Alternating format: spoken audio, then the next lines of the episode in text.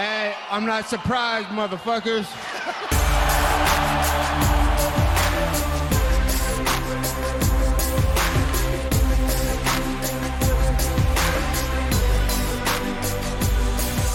欢迎大家收听新的一期的一拳电台，我是寇恩。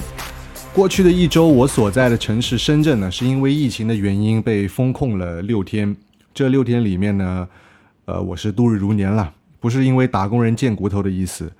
班我是不想上的，但是足不出户也挺难受的。这个城市表面上好像是一个超一线的城市了，但是外来务工人员还有大量的基层企事业单位人员的数量是很大的啊。让一个巨大的城市机器停摆，两千多万人齐心抗议，并不是一件容易的事情。所以，我想先向听众们报个喜，我的城市呢活过来了，我们一拳电台也活过来了。上周的 f i n a l 赛事，呃，亚东首回合 KO 小光头的比赛，相信很多拳迷都有看。我呢是因为居家的隔离的这个原因，就没有办法及时做更新。后续有亚东的新消息，我们一并再结合的一起聊一聊。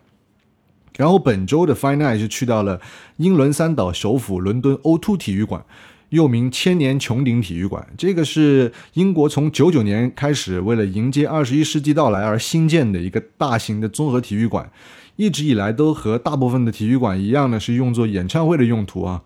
伦敦奥运会期间还承办了体操比赛、蹦床比赛，还有伦敦残奥会的轮椅篮球等比赛。奥运会之后呢，陈奕迅、Eason 也是在这里开过歌唱。在伦敦来说，不算是一个非常标志性的大型场馆，但是 UFC 在英国举办赛事是最喜欢这个 O2 的体育馆的。那么本场格斗之夜呢，起初看起来星光似乎比较暗淡啊，整体赛事不如往常那么多，其实只有十二场比赛，而且因为西五区的时差的缘故呢，能看直播的拳迷应该比往常还要再少一点。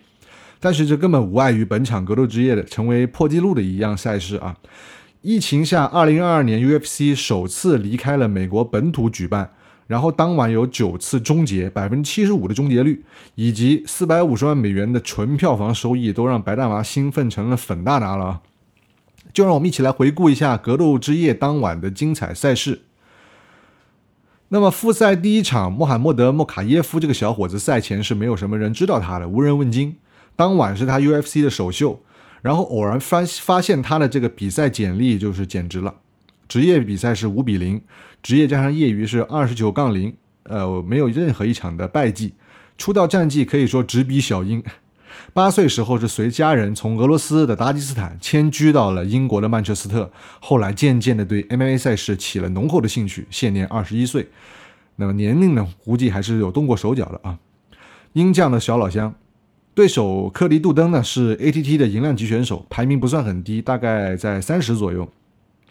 首回合刚刚过了一分十五秒，莫卡耶夫一个助跑飞膝，先是致盲了杜登，然后顺势枯井断头形断头台成型，反向小背包骑在了对手身上，重重的把这个比赛带入了地面。不出六秒呢，对手就进入了梦乡，首回合降服了杜登，莫卡耶夫也几乎是无损的拿下首秀。那么赛后的采访还发现呢，莫卡耶夫有说过，这个对手杜登之前是发表过呃一些种族歧视的这种呃言论，尤其是针对了我们国家中国力量而其愣啊。莫卡耶夫也是非常的扬眉吐气，为尔奇愣挣了面子。那么据说他跟尔奇愣，包括像李凯文呐，包括像泡泡啊，都是同在一家这个格斗经纪公司的，未来可期啊。这孩子笑起来还有一点点像小贝的感觉，有明星范儿。英语母语加上达吉斯坦的技术，很看好他未来在银量级的大好前途。然后经过了两场比较沉闷的判定对决，来到我个人非常喜欢的苏格兰选手保罗克雷格的比赛。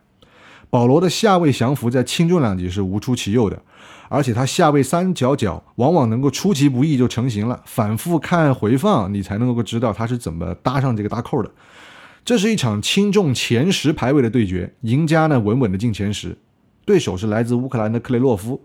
赛前我有一种隐约的预感，一个纯纯的感受啊，就是克雷洛夫很有可能因为二七二自己老乡那个 Marina Moroz 的这个降服胜利，连累他这场应该要落败。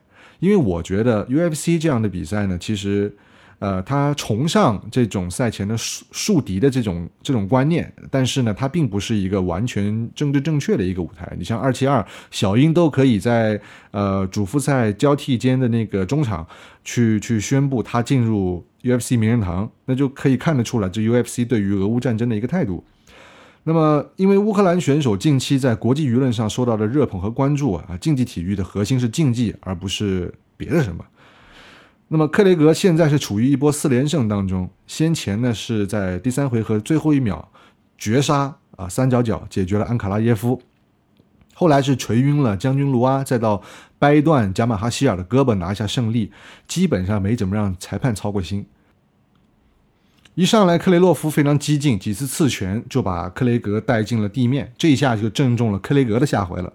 那么克雷格呢用堆积防守把位。数次砸拳，克雷格悉数笑纳，伤害其实很大，但是克雷格下巴够铁啊。然后打到三分半钟的时候，克雷格主动进入了半防御，克雷洛夫抽出右手，还想用地面拳去拿克雷格头上的点数，但是克雷格抓住他的右手，右腿过背，直接进入地面下位三角角。首回合四分钟不到结束战斗。赛后采访克雷格有没有点名校正什么人？但是呢，克雷格没有没有说出他想打谁，反而是希望如果下一场比赛能够在苏格兰的格拉斯哥举办的话，大拿你最好给我准备一个五回合的头条赛啊！这老哥我觉得确实值得一场头条赛。安卡拉耶夫第四名德不配位啊，最好让巨魔再次尝一尝苏格兰三角角威士忌的厉害。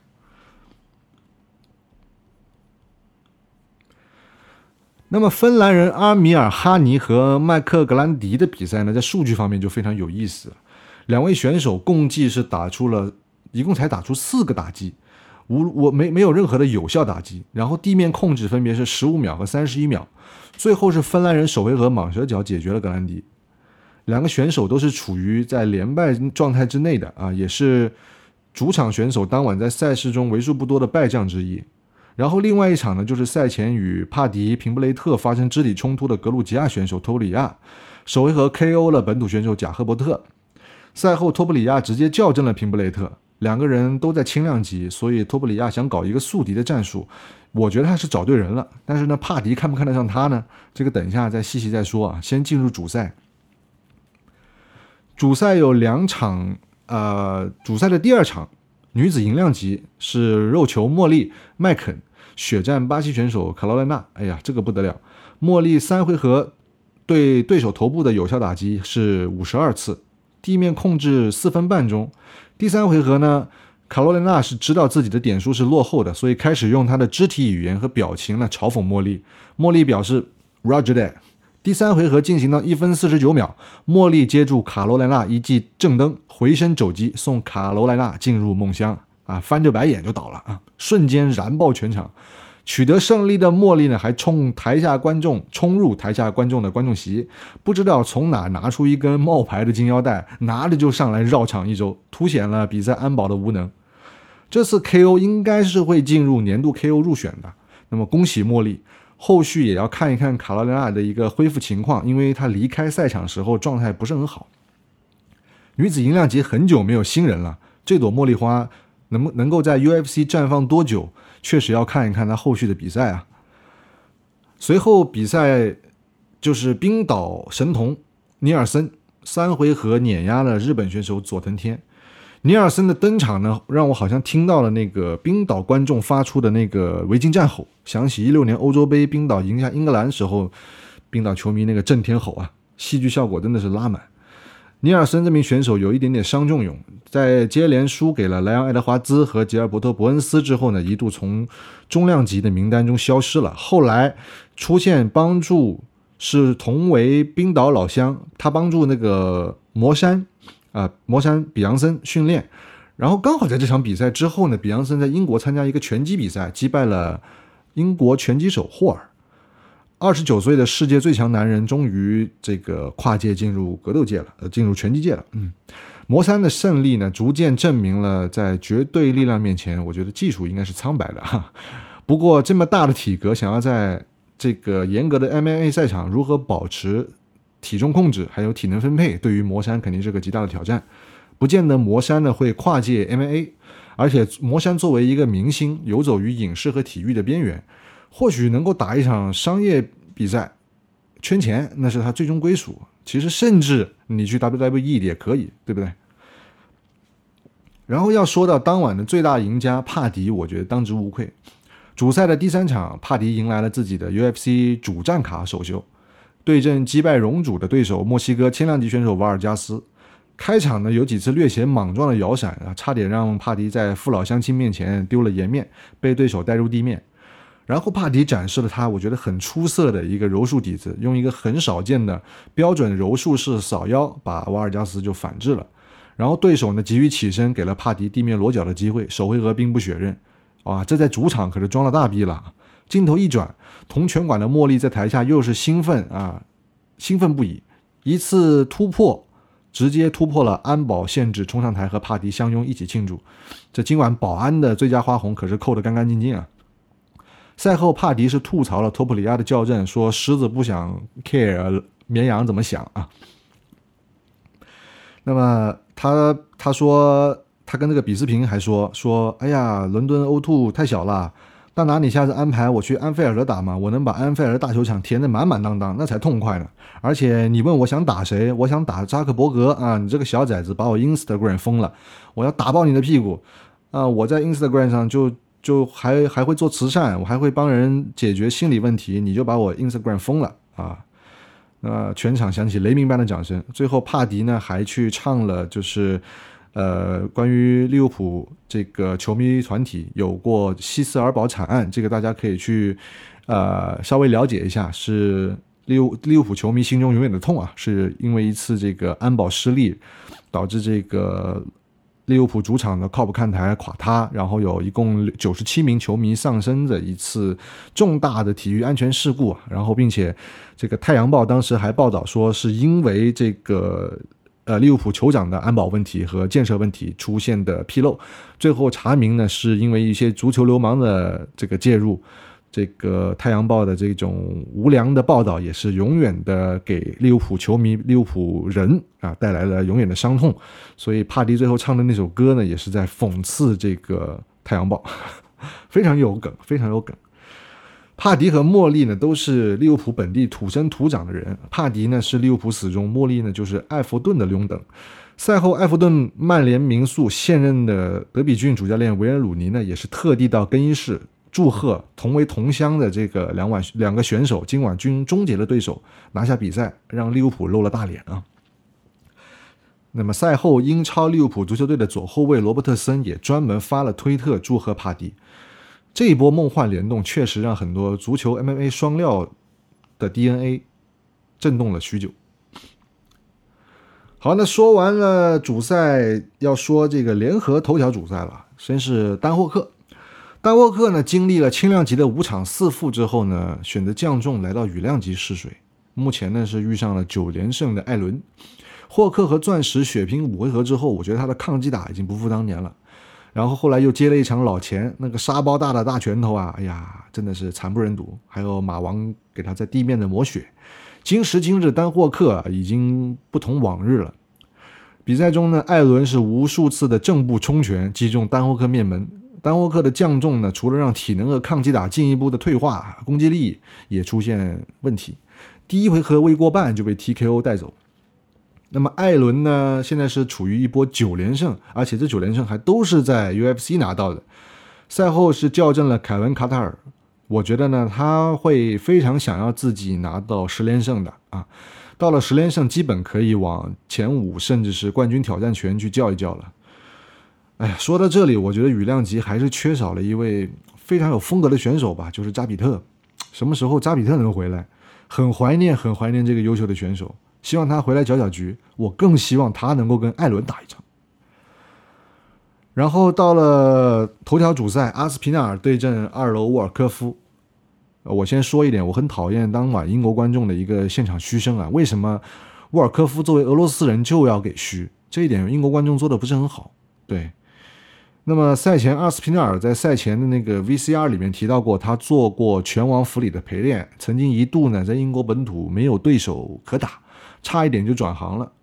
最后呢，有实力的人终究不会被雪藏啊！UFC 慧眼识珠签下他，并在 Cage Warrior 打了两场就升来 UFC，然后一波四连胜来到伦敦联合主赛期间呢，他有降服过前重量级冠军阿洛夫斯基，还有在二七二送走哈迪的那个北极熊斯皮瓦克，一个是 KO，一个是降服。